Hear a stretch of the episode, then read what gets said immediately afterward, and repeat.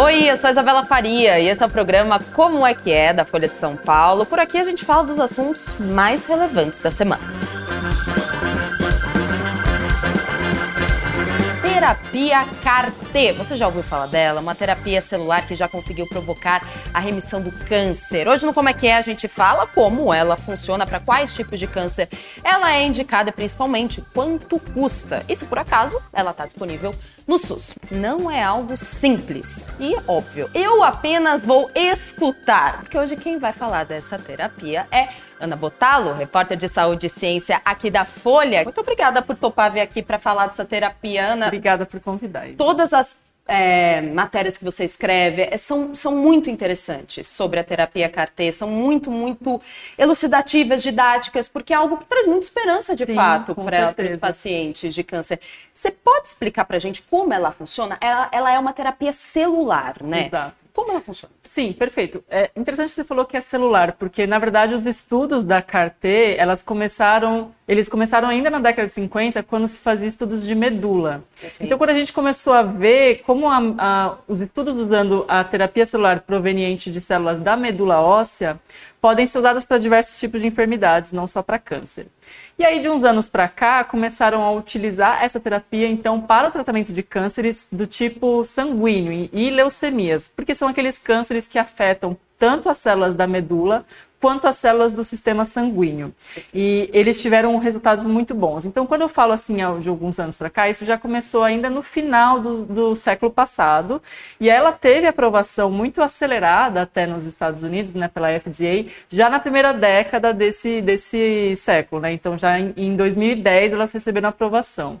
E é interessante a gente ver como essas pesquisas avançaram muito, porque o, os próprios estudos usando células de medula, eles avançaram desde a década de 50 né, até esse início do, é, dos anos 2000, final dos anos 90. Perfeito. Você falou que, então, nos Estados Unidos, a FDA, que é a uhum. Food and Drugs Association, que é, que é, a Anvisa deles lá, né? Vamos Exato. fazer esse paralelo. Autorizou desde 2010. É. Antes de você falar direitinho como ela funciona, eu queria te perguntar, então é uma coisa mais nova nos Estados Unidos. Você falou que a terapia celular não comum uhum. a partir da medula óssea, começou no século passado. Sim. Mas aqui no Brasil, a, a terapia CAR-T começou a ser aplicada recentemente, mesmo Isso. com autorização dos Estados Unidos faz tempo? Não? Perfeito, porque na verdade a nossa aprovação pela Anvisa, ela hum. só foi feita em 2019. E a. Anvisa, ela autoriza o uso, é, a gente vai entrar nesse detalhe um pouquinho mais para frente, mas ela autoriza um uso específico, né? O que, que quer dizer esse uso específico? Ele é para alguns pacientes para cujos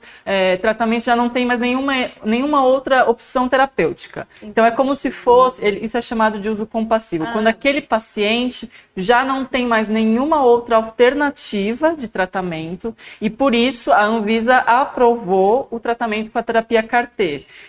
que não é experimental. A gente também tem que fazer essa diferenciação. Esses usos compassivos, eles também podem ser para coisas experimentais. Mas nesse caso, ele já tinha uma base de estudos já nos Estados Unidos com aprovação da FDA de quase uma década antes. Então não é que são coisas experimentais. Ah. Simplesmente pelo fato de ainda estar tá, é, fazendo alguns estudos locais, alguns estudos no Brasil, para conseguir compilar mais dados. Né? Então ela autoriza esse uso compassivo. Perfeito. O que basicamente significa que se uma pessoa tem e aí consegue de alguma forma trazer essa terapia, seja porque o seu médico consegue, ou seja porque o hospital em que ela está consegue, ela poderia usar.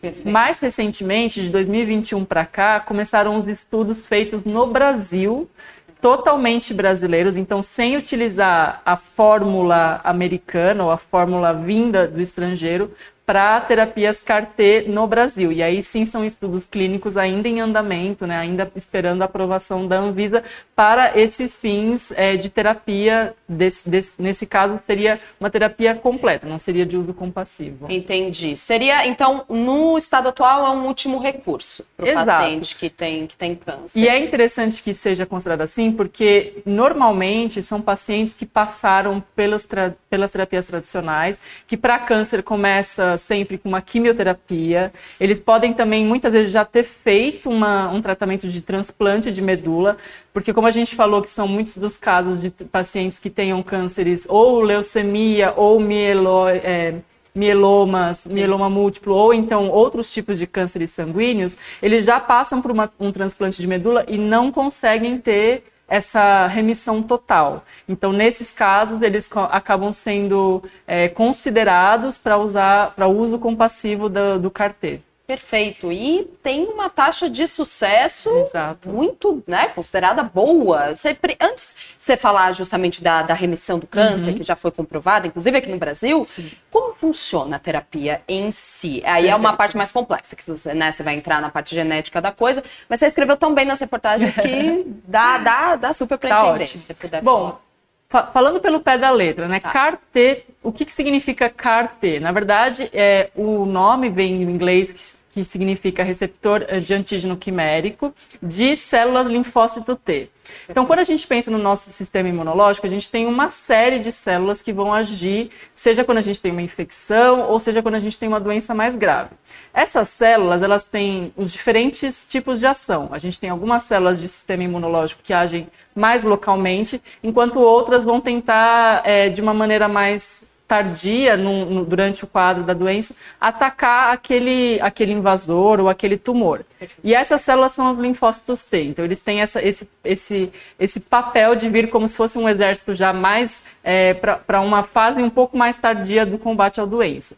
E muitas vezes os pacientes que têm câncer, eles justamente não conseguem fazer com que o próprio sistema imunológico combata as células tumorais.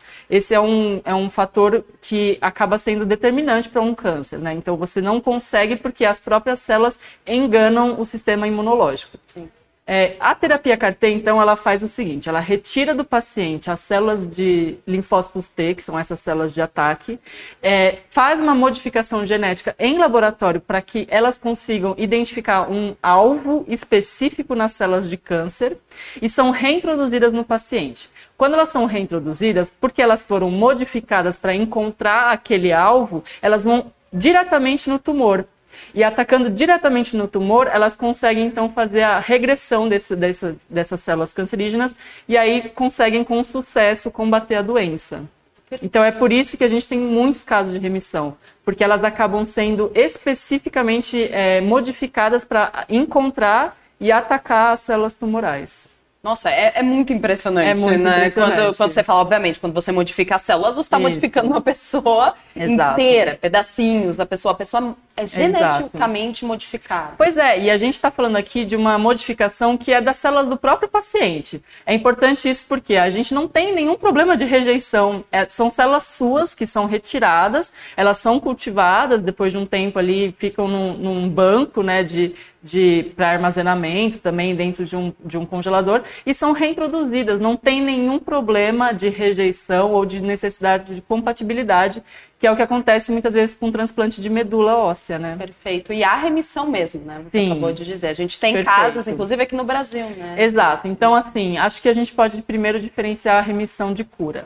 Né? Ótimo, era isso que eu ia te perguntar, porque é Legal. é muito comum. É muito Exato. comum manchetes em é. revistas, é. em sei lá, em próprios programas de TV, cura uhum. do câncer. Não sei a da cura é. do câncer. É muito, muito parecida, enfim, com curas essas síndromes muito muito complexas que atingem muitas pessoas, síndrome da HIV, Perfeito. do câncer, cura é. do câncer. Exato. Acho que desde que a, o, o, os primeiros conhecimentos sobre o que, o que é o câncer vieram, as pessoas buscam uma cura do câncer. Mas a gente tem alguns é, critérios definidos internacionalmente para realmente poder determinar se você tem a cura do câncer nos, nos, pacientes que têm que tem a doença.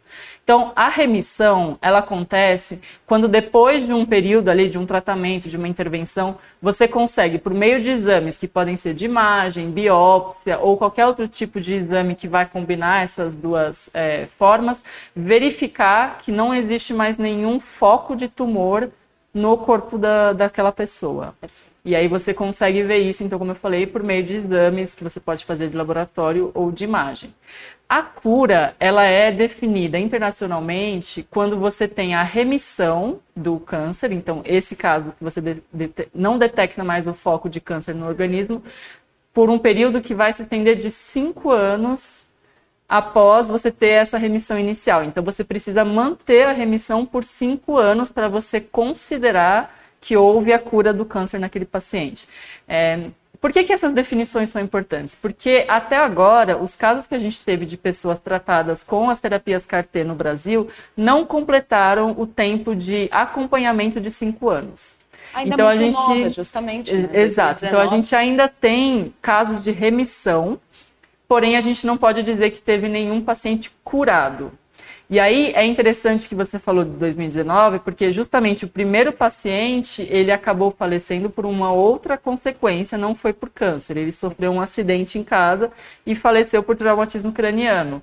Mas a gente tem casos mais recentes que foram tratados no Hemocentro de Ribeirão Preto, ligado à Universidade é, de São Paulo, que estão em remissão total, já faz pelo menos um, um período assim de é, 11 meses, né? A gente não chegou ainda a um ano e recentemente a gente até vai falar do caso do Paulo, que está numa remissão aí de já agora a gente está nesse mês de setembro ele teve em maio, então a gente já está é, completando aí quatro meses de remissão. Lembrando que esse esse acompanhamento precisa ser feito a cada seis meses. Então, os pacientes eles são acompanhados com esses exames para ver se você consegue manter essa remissão e aí sim a gente pode falar da cura. Perfeito, mas há uma esperança, não, não tem, não tem o que dizer, né? Para um paciente que está sofrendo de um câncer, ainda mais um câncer que seja, enfim, muito muito brutal mesmo, é. nos estágios 4, 3 Exato. da doença. Eu não sei se vocês querem já mostrar, mas acho que é muito legal mostrar a imagem da tomografia dele. Tem, Tem uma remissão é, grande, Porque né? mostra muito claramente, antes o paciente, quando faz uma ressonância magnética,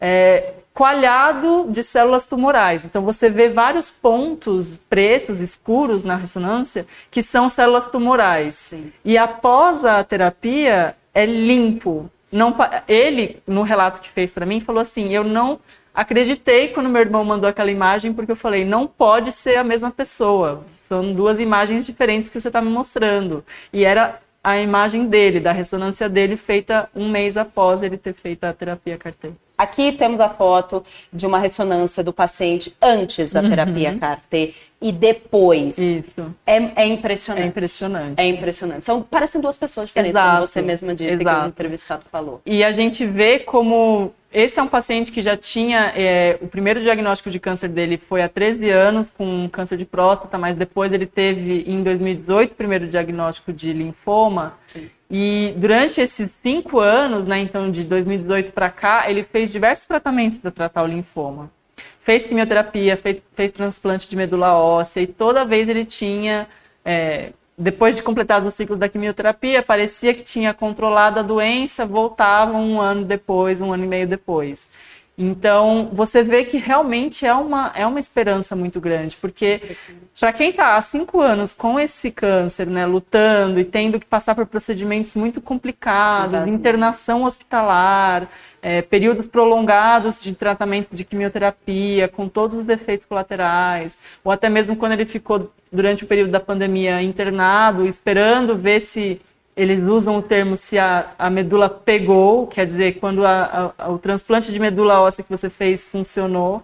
Então, assim, realmente, quando você vê, ele se sentiu muito esperançoso agora com essa terapia, que realmente teve uma remissão. E ele já está aí já há quatro meses, né? Que maravilha. Que seja, então, cinco anos, né? Exato. Que é a partir de cinco anos, então, que é considerado, de fato, é. uma cura para o câncer. Perfeito. É. Eu queria te perguntar, e inclusive é uma pergunta também do Alan Carlos. Qual câncer é, pode receber, né? Qual tipo de câncer pode receber essa terapia? Qual foi esse tipo de câncer uhum. que você uhum. citou da, da, da, de quem você entrevistou que teve essa remissão? Se Legal. vale para todo tipo de câncer? O Alan está perguntando. Boa pergunta. Até o momento, então, voltando para aquela aprovação da Anvisa, a Anvisa aprovou no país para três tipos de cânceres. A gente tem as leucemias, a gente tem os mielomas e a gente tem os linfomas. E nesse caso do linfoma, o mais comum é o linfoma tipo não Hodgkin, né, que acaba cometendo algumas, assim, é, eu não vou saber aqui especificamente em quais tipos de manifestações ele pode dar, mas geralmente são tumores no sistema linfático, então a pessoa pode ter algumas, alguns aglomerados de célula é, em regiões onde a gente tem os nossos é, órgãos linfáticos, então em axilas, ou pescoço, ou na região ingual, ou nas regiões próximo a, ao sistema digestório. Perfeito. Então, esse é um tipo que é tratado e tem sido usado a terapia CAR-T nos pacientes que, com a quimioterapia ou com o transplante de medula óssea, não conseguem ter a remissão. Perfeito. Então, são esses tipos de câncer. E agora eu quero te perguntar, é, Ana, é, a terapia CAR-T, qual, qual a diferença? Ela é, obviamente, você falou que é uma terapia celular, que é muito diferente, muito menos agressiva que a quimioterapia. Uhum. Então, é, essa principal diferença da gente falar das outras terapias, ela é usada aqui no Brasil como último recurso. Mas certo. mesmo assim, a maior diferença é a, o nível de agressividade que ela tem como tratamento. É. Não, Porque eu, a quimioterapia é muito, exato. É eu acho que por, né? por enquanto, assim, existem muitos estudos sendo feitos no mundo inteiro, até mesmo para usar a terapia CAR-T em tipos de tumores sólidos, que não são esses que a gente falou. Perfeito. E aí é um pouco mais delicado, porque esses tumores, então, lembrando um pouco daquela questão que eu falei de como o organismo não consegue encontrar e atacar células de câncer, geralmente os tumores sólidos são encapsulados. Isso significa que eles têm uma proteção, que pode ser geralmente uma membrana, e aí fica mais difícil encontrar. Então ainda existem, é, ainda estão avançando os estudos nesses tipos de busca.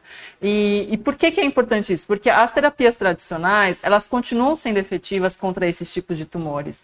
E, e eu acho que não é só por uma questão da agressividade, mas é por uma questão de também custo-efetividade. Né? Então são terapias que já estão aí há muito tempo elas já estão disponibilizadas há muitos anos e de uma forma que a gente consegue um pouco controlar os efeitos colaterais. Perfeito.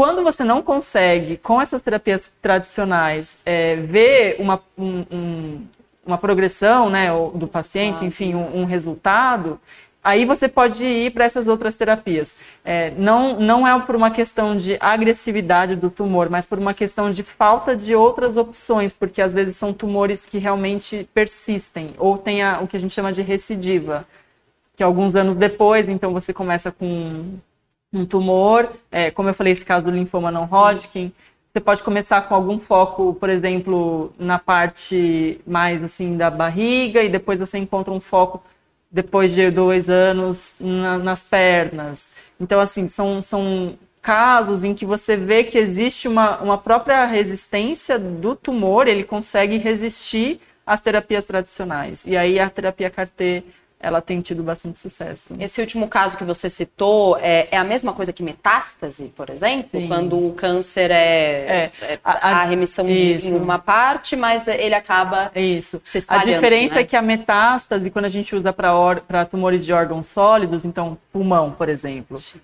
é, o, a metástase ela é definida como um foco do câncer fora do foco inicial. Então, se você tem um câncer de pulmão, e depois você tem uma remissão, é, perdão, você tem uma recidiva dele no cérebro, chama metástase, mas é diferente desses, desses casos que a gente está comentando de linfoma, porque aí é o sistema linfático, então ele está em todo o organismo, por, por assim dizer, entendeu? As células, é, dando um outro exemplo, a leucemia, as células é, é os leucócitos estão em todo o nosso organismo, então ela pode agir em vários órgãos. É diferente quando a gente pensa em cânceres de, de órgãos sólidos, que aí você começa com um foco inicial. Então, por exemplo, ah, a pessoa começou com um foco inicial de câncer no ovário, mas aí ele espalhou para os outros órgãos, aí a metástase. Ou começa numa mama e aí vai para o cérebro, também é uma metástase, porque são órgãos que não teriam essa conectividade, mas as células do câncer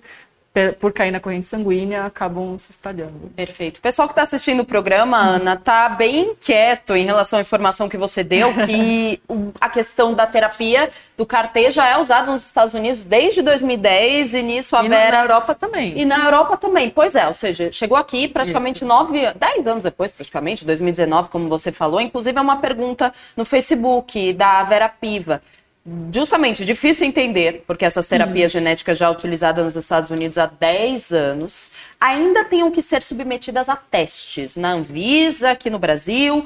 O que ela pergunta, não seria o caso de pular protocolos, já que Legal. está em uso lá fora? A Anvisa, É. a gente, durante a pandemia, a gente viu que a atuação da Anvisa segue também, de fato, muitos protocolos. Tá, não estou falando que é certo ou errado. é- De fato, é muito, é. É. muito incisiva, né? Sim. A prática. Qualquer coisa que relaciona à saúde, vacinas.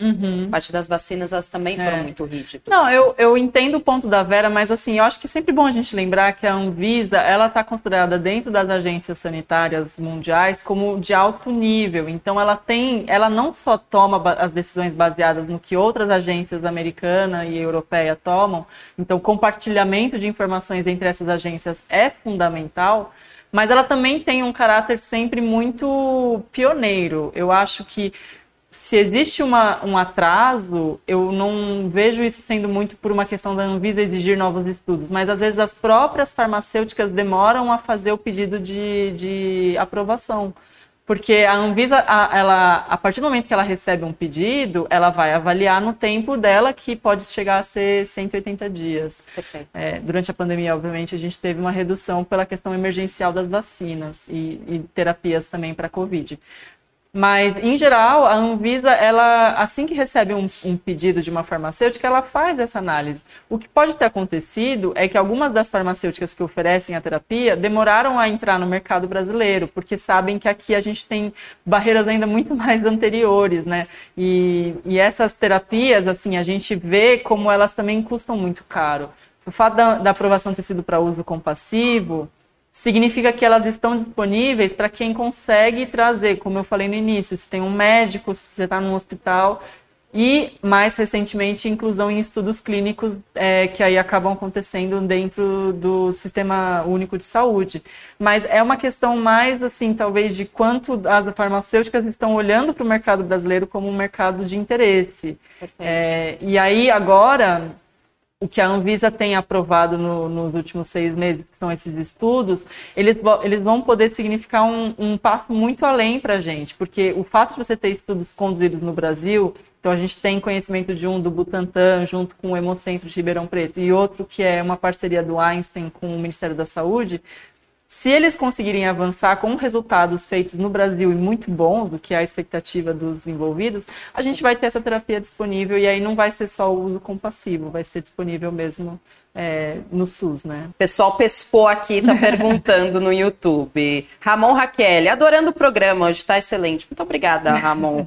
Existe uma pressão por detrás da indústria farmacêutica predominante para o não desenvolvimento de novos tratamentos mais eficazes? Você acredita? Ah, eu acho que não. Você acha que eu não? acho que não, porque principalmente esse caso da Carté, é, existe uma, uma empresa que ficou sempre muito à frente dessas terapias na esteira de terapias para o HIV. Porque se você lembrar, Isa, do que eu estava comentando no início, a terapia CAR-T, ela é um tipo de terapia celular que veio na esteira de pesquisas que foram feitas nos últimos 50 anos, é, que iniciaram então com essas terapias celulares a partir de medula óssea, é, a partir de células é, umbilicais, então do cordão umbilical. Então você vê que existe um avanço nessas terapias para você conseguir, inclusive, a cura do HIV é uma procura muito forte, porque a gente viu alguns casos de cura do HIV que as pessoas receberam transplantes. Então, é uma área de pesquisa e desenvolvimento que eu acho que está crescendo muito. Eu não, não imagino que as empresas farmacêuticas talvez se oponham, porque, ah, se a gente tiver essa terapia, vamos deixar de vender um medicamento. Porque eu acho que para cada caso é um caso, né? Perfeito. E vale lembrar também que para as próprias farmacêuticas é interessante esse tipo de tratamento. Um- Uma ressalva só que eu acho legal a gente fazer, por enquanto a gente está falando de terapias CAR-T que são feitas com as células do próprio paciente, né? Perfeito. É, mas existem possibilidades de estudos do que eles chamariam de CAR-T é, off the shelf.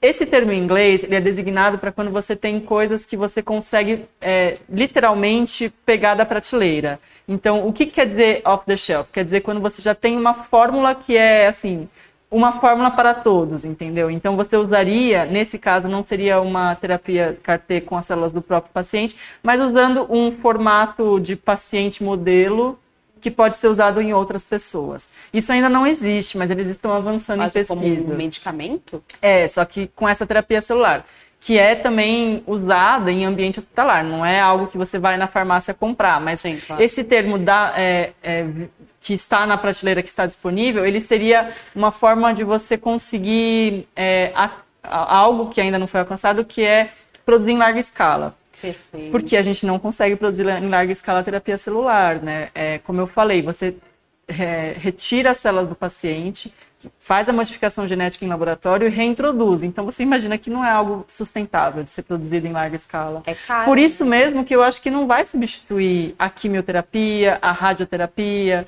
as cirurgias, é, talvez robóticas para alguns tipos de tumores. Então, assim, não acho que é um nicho competitivo. Acho que são coisas que servem para propósitos diferentes. É uma terapia complexa e cara. É. Né, Ana? É. Qual o custo médio da terapia é. CAR-T? Olha, essas que estão já no mercado, que são as que podem ser utilizadas de maneira de o, o chamado uso compassivo, elas podem custar até 2 milhões de reais. Então, é um custo que você faz de todo o processo. Retirar as células, mandar para fora para que elas possam ser modificadas geneticamente, retornar e fazer em, em hospital a reintrodução no paciente o que tem sido estudado, e aqui no, no em São Paulo o Einstein está fazendo, é eles próprios fazerem essa modificação, então desenvolverem esse, esse protocolo de modificação no Brasil. Perfeito. Sem ter que mandar para fora. Porque a Anvisa também, ela precisa supervisionar todos esses passos. Quando você retira e você manda para um laboratório e depois reintroduz, esse, é, esse acompanhamento de quem vai ser quem que vai fazer essa modificação, ele precisa também da aprovação da Anvisa. Entendi. Então, por isso que por enquanto são usados laboratórios já que já fazem. Agora, é legal se a gente tiver a possibilidade de fazer no Brasil, porque aí, obviamente, vão ser muito mais baratos. E, de novo, essa possibilidade de parceria do Einstein com o Ministério da Saúde vai significar que eles vão conseguir fazer no Einstein, mas disponibilizar para o SUS. Ou seja, não temos no SUS por enquanto. Inclusive, era uma pergunta do. É, temos do dentro desses estudos. Do uso compassivo. Isso. Certo? Que é o último, último recurso, Isso. como você estava explicando. É justamente uma pergunta no YouTube do Cristiano. O SUS estará preparado? Em algum Sim. momento para atender então toda a população com esse Legal. tratamento?